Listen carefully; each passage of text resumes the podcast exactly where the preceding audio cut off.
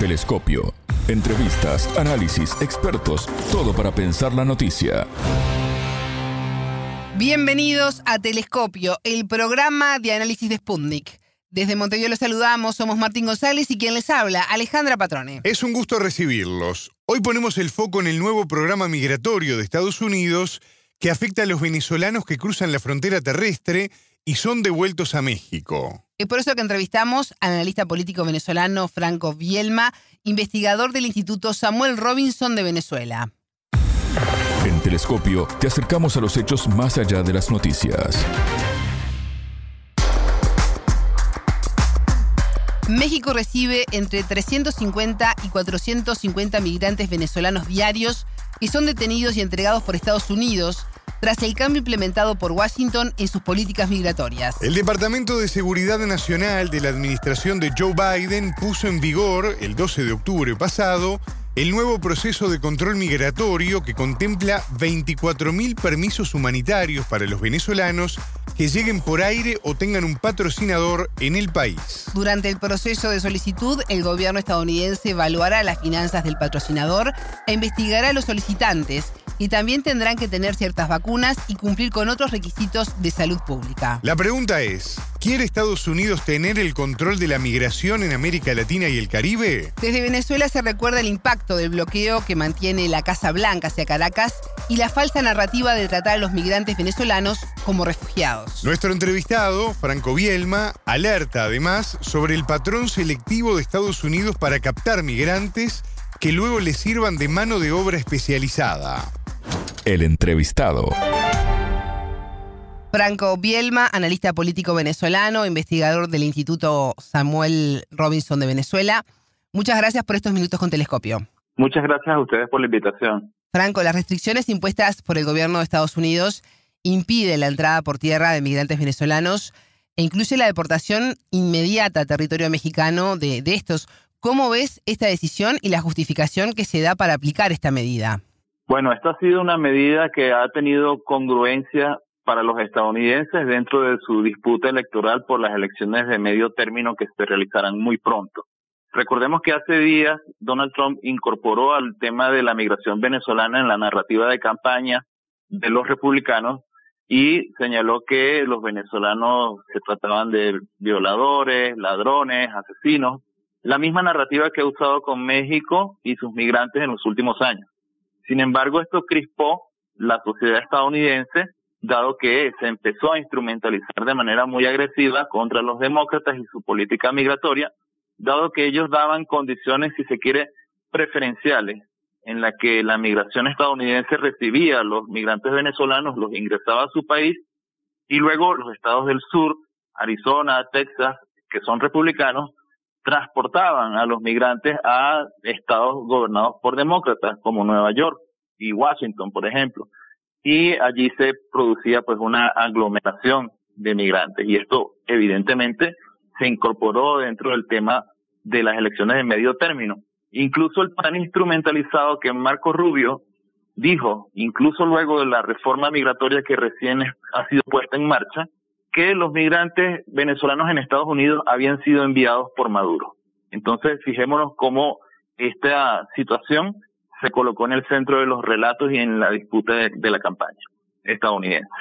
Franco, Estados Unidos devuelve a México por día entre 340 y 450 venezolanos, de acuerdo con datos de las autoridades del país latinoamericano. Tú mencionabas a Trump, ¿no? Hablando de, migrantes violadores y asesinos. ¿Considerás que una ofensiva contra el pueblo venezolano ante la imposibilidad de debilitar al presidente Nicolás Maduro? Bueno, en realidad toda la situación con respecto a la migración de Venezuela ha sido empleada para fines políticos del gobierno de los Estados Unidos. Es funcional al relato de una crisis humanitaria, es funcional al relato de seguir presionando a las autoridades políticas de Venezuela, es útil para promover la injerencia, para promover la presión externa contra el país. Sin embargo, eso obvia de que gran parte pues de la migración que ha salido de Venezuela ha sido precisamente por las causas, por los eventos que ha generado la presión económica contra el país. Es decir, se omite que en Venezuela muchas personas se van del país ante las debilidades de los servicios públicos, ante los bajos salarios públicos que tienen un vínculo muy directo con el bloqueo económico a, las exportaciones petroleras. Entonces, evidentemente se trata de instrumentalizar esos mecanismos de presión a través del falso relato de crisis humanitaria y a través de la presentación, si se quiere, accesoria de los migrantes como parte de una narrativa que es la de presentar a un país devastado.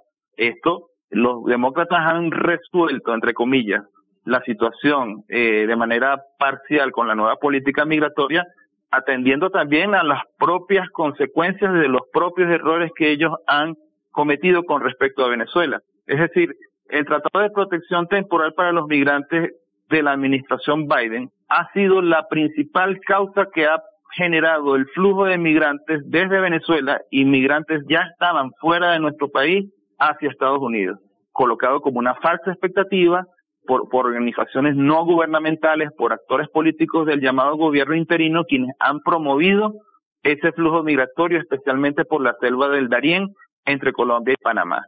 Entonces, ahora los, los demócratas, dado el saldo político negativo que han tenido con ellos, están tratando de enmendar una crisis que ellos han generado, tanto por la continuidad del bloqueo como por el Tratado de Protección para los Migrantes que había sido propuesto e implementado por la administración Biden. Franco, el presidente de Estados Unidos, Joe Biden, está aplicando una medida que fue elaborada por el exmandatario Donald Trump. ¿No hay una diferencia entre los demócratas y republicanos en su visión sobre lo que debe ser la política internacional? No la hay. De hecho, las únicas diferencias que podrían, con respecto a los demócratas y los republicanos, es el empleo de las narrativas. Pero básicamente las políticas migratorias son las mismas. Es decir, el gobierno demócrata de Barack Obama también tuvo construcción de un muro entre Estados Unidos y México. También desarrolló y amplió incluso las cárceles para inmigrantes. Esta política evidentemente también desarrolló durante la era de Trump y sigue vigente durante la era de Biden. El asunto con respecto a los migrantes venezolanos es que se trataba de una situación preferencial que era parte pues de su marco de, vamos a decirlo, de incentivo a la migración a ese país para recrear, por supuesto, el relato de la crisis en Venezuela. Pero se le fue definitivamente de las manos. Ahora los demócratas, quienes también han encarcelado migrantes y quienes también los han dejado su suerte y ahora también los deportan desde Estados Unidos, están dándole a los venezolanos el mismo trato que históricamente le han dado a los mexicanos y a los centroamericanos. El presidente Nicolás Maduro exigió el mes pasado a Biden no manipular la migración de América Latina y el Caribe luego de que el mandatario estadounidense dijera que no es racional deportar a Venezuela, Cuba y Nicaragua a los migrantes que, llegan de esos países. ¿Cree Franco que la Casa Blanca quiere tener el control de la migración en la región? El problema es, va más allá de la Casa Blanca. Alrededor de Washington hay también muchos lobbies que se han beneficiado con recursos que han ido para la migración, especialmente del outside, ¿ok? Es decir, esa fuente de financiamiento que ha sido la USAID ha servido para que gobiernos, organizaciones no gubernamentales, operadores políticos se, vean beneficiados de ese cuadro de migración.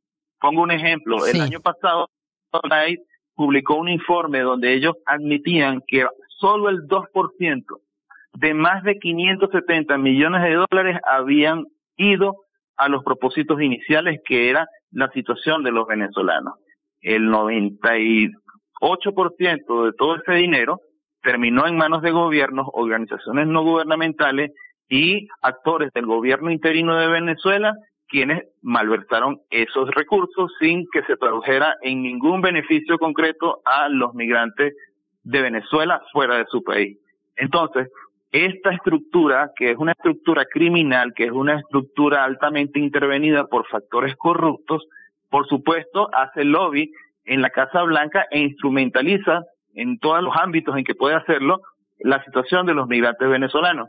Sin embargo, también el, el relato de retornar venezolanos a su país o cubanos a su país es parte también de esa misma narrativa de la dictadura. Cualquier venezolano de los que están afuera el día de hoy puede venir a nuestro país y no ser objeto de ningún tipo de represalia. Esto porque durante varios años se ha tratado a los migrantes venezolanos aplicándoles el criterio de refugiados. Venezuela no está en guerra, ni política, ni religiosa. Es decir, no hay ningún tipo de razón por la cual se le pueda considerar a estos migrantes como refugiados. Es decir, les dan una categoría que obedece simplemente a discrecionalidad política y no está sujeta a los parámetros establecidos por el alto comisionado de las Naciones Unidas para la Migración para ser catalogados como refugiados. Entonces, esto también forma parte de una disputa de las narrativas de matrices dentro de la opinión pública. Franco, en este cambio que está haciendo en su política migratoria Estados Unidos, contempla 24.000 permisos humanitarios para venezolanos que lleguen por aire o tengan un patrocinador en el país, pero se expulsa a quienes lleguen por la frontera de México, porque algunos sí y otros no. Bueno, es una medida puramente cosmética.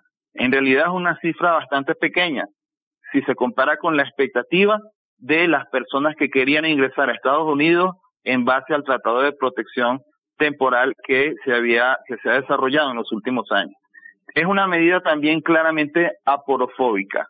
Se trata también de que los migrantes aplican, vamos a decirlo, el llenado de una planilla que implica la colocación de datos personales y entre esos incluye, por supuesto, el perfil académico, el nivel de formación de los mismos aspirantes. Entonces, en Venezuela muchísimas personas de la clase popular cuentan con estudios universitarios y sin embargo el patrón selectivo que aplican los estadounidenses está claramente direccionado en captar mano de obra especializada.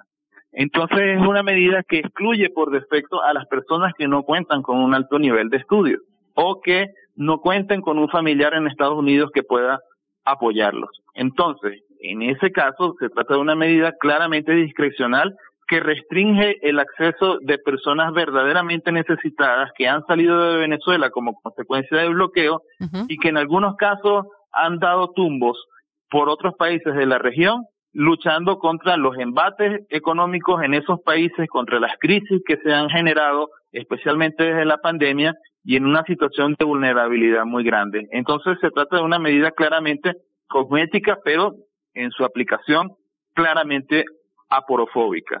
¿Cómo se entiende esto que Estados Unidos bloquea a Venezuela y luego habla de darle ayuda humanitaria? Es parte de las mismas contradicciones en la propia política estadounidense. Lo han hecho durante décadas con Cuba. ¿Ok? Esto solamente tiene sentido en el propósito de debilitar la, la economía venezolana, no solo en el corto plazo a través del cierre, como ha sido en los últimos años de las exportaciones petroleras, es que además al país se le pretende despojar de su bono demográfico, es decir, de su población joven y capacitada que ha salido en gran medida del país en los últimos años. ¿Para qué? Para debilitar a largo plazo el Producto Interno Bruto, para debilitar las finanzas del Estado una vez que la mayoría de la población sea población mayor y haya poca población en edad económicamente activa. Entonces se trata de una carrera de largo aliento de presiones y asfixias contra nuestro país. Sin embargo, en términos puntuales, lo que interesa al gobierno estadounidense es construir la percepción de una crisis absoluta y brutal en Venezuela, empleando a los migrantes como escenografía de fondo. Entonces, esos propósitos instrumentales que son claramente puntuales tienen evidentemente un alcance en el corto tiempo, que es continuar la presión contra Venezuela. Y de hecho, esta crisis migratoria que se ha producido en Venezuela en los últimos años ha sido también a irradiar pues en los países vecinos, lo cual pues también evidentemente coloca a la región en un cuadro de crisis instándolos a fortalecer la presión contra Venezuela. Suponiendo que en un escenario a corto plazo el gobierno estadounidense pueda aflojar algunas medidas de presión contra nuestro país a partir de la crisis energética internacional, lo cierto es que el bloqueo seguirá de largo aliento porque es el pie de fuerza más significativo de Estados Unidos contra Venezuela. Sí, Estados Unidos ya tuvo un acercamiento con Venezuela en medio de esta crisis internacional que tú mencionabas, eh, cuando su inflación no paraba de subir y necesitaba además de los combustibles. De alguna manera dejó de mirar a Europa que cada vez está más afectada por las sanciones de Washington y la OTAN a Rusia por el conflicto en Ucrania y comenzó a mirar a América Latina, en especial a, Venezuela, ¿no? Tú lo decías por el petróleo. Ahora Biden asegura que evalúa levantar algunas sanciones a, a Venezuela. ¿Quiere Washington los recursos naturales de, del país? Siempre los han querido. Venezuela tiene una reserva de más de 330 mil millones de barriles de crudo y es la reserva de crudo más grande del planeta. Por supuesto que Venezuela ha estado en el, en el ojo, del, en el punto central pues del, del interés estadounidense. Pero ahora la, el cambio de cuadro a partir de la crisis energética por el conflicto ruso-ucraniano está cambiando las perspectivas. Eso no quiere decir que Washington haya liberado alguna presión contra Venezuela de manera concreta al día de hoy. Esto no ha ocurrido. Pero podría ocurrir de manera selectiva a favor de algunas empresas estadounidenses para que éstas puedan operar en el país y puedan llevar crudo a los Estados Unidos. No así con otras empresas de la India, de China, de Rusia, que también han operado en Venezuela y que tienen gran parte de sus operaciones bloqueadas en el país, porque serían objeto de sanciones al sacar cualquier barril de Venezuela. Entonces, la medida también es selectiva, porque la misma, el proceso de atrincheramiento de las cadenas de suministro de energía desde Rusia hacia otros países de Eurasia está, si se quiere, confinando gran parte de las energías en el eje euroasiático y Venezuela, que es uno de los grandes proveedores que todavía existen en el, en el hemisferio occidental, aunque con una cuota de producción muy baja de petróleo al día de hoy por las razones del bloqueo, pues Venezuela queda demasiado expuesta a la influencia de Occidente. Entonces, lamentablemente, Venezuela pues tiene pocas condiciones para poder negociar y en algunos casos tendría pues que acceder al desbloqueo, si se quiere, puntual y parcial de la economía venezolana a beneficio de empresas que podrían adquirir el petróleo venezolano si la administración Biden lo decide así por razones de la emergencia energética. Franco, más de 29.000 venezolanos retornaron al país a través del denominado Plan Vuelta a la Patria desde su implementación en 2018. ¿Cómo está funcionando esta iniciativa? Es una iniciativa que está funcionando dentro de las propias condiciones del bloqueo a nuestro país. Ejemplo, Venezuela no tiene condiciones en este momento para repatriar venezolanos desde países como Estados Unidos, ¿ok? Desde países como Perú, desde países como Chile y Argentina. Por ejemplo, son algunos países donde incluso tratándose de gobiernos de la línea de centro izquierda, mantienen mecanismos de presión contra Venezuela porque no venden el combustible a los aviones venezolanos que vayan a esos países a buscar migrantes para nuestro país, migrantes en retorno para nuestro país. Es decir, Venezuela lamentablemente ni siquiera puede realizar vuelos con carácter humanitario a algunos países de la región, que aunque hayan filas de venezolanos dejando manifiesta su solicitud ante nuestras embajadas, de querer regresar a nuestro país y que quieren beneficiarse con el plan Vuelta a la Patria. Lamentablemente el gobierno de Boric, el caso del gobierno de Alberto Fernández, han sido claves en la aplicación pues de esas restricciones para no despachar crudo a los aviones de la estatal venezolana con viaje. Entonces, evidentemente, aunque Venezuela quisiera traerlos con sus propios recursos, es muy difícil. Además, no existe tampoco ningún tipo de apoyo desde el punto de vista financiero a Venezuela para poder realizar estas operaciones que los humanitarios. ¿okay? Entonces, eso también pone en perspectiva el avance de ese plan Vuelta a la Patria que pese a todos los pronósticos y a todas esas condiciones adversas, ha avanzado y ha permitido pues el retorno al país de miles, decenas de miles de venezolanos. Entonces, eh, Venezuela es el único país en condiciones de bloqueo que en los últimos años ha dedicado una política para traer migrantes de vuelta y ha sido sumamente ignorado por la prensa internacional. Franco Bielma, analista político venezolano, investigador del Instituto Samuel Robinson de Venezuela, muchas gracias por estos minutos con Telescopio. Muchísimas gracias a ustedes, gracias por la invitación. Telescopio. Ponemos en contexto la información. Hasta aquí, Telescopio. Pueden escucharnos por sputniknews.lat. Ya lo saben, la frase del día la escucharon en Telescopio. Todas las caras de la noticia en Telescopio. Se trata de una medida claramente discrecional que restringe el acceso de personas verdaderamente necesitadas que han salido de Venezuela como consecuencia del bloqueo y que en algunos casos han dado tumbos por otros países de la región luchando contra los embates económicos en esos países, contra las crisis que se han generado, especialmente desde la pandemia, y en una situación de vulnerabilidad muy grande. Telescopio, un espacio para entender lo que sucede en el mundo.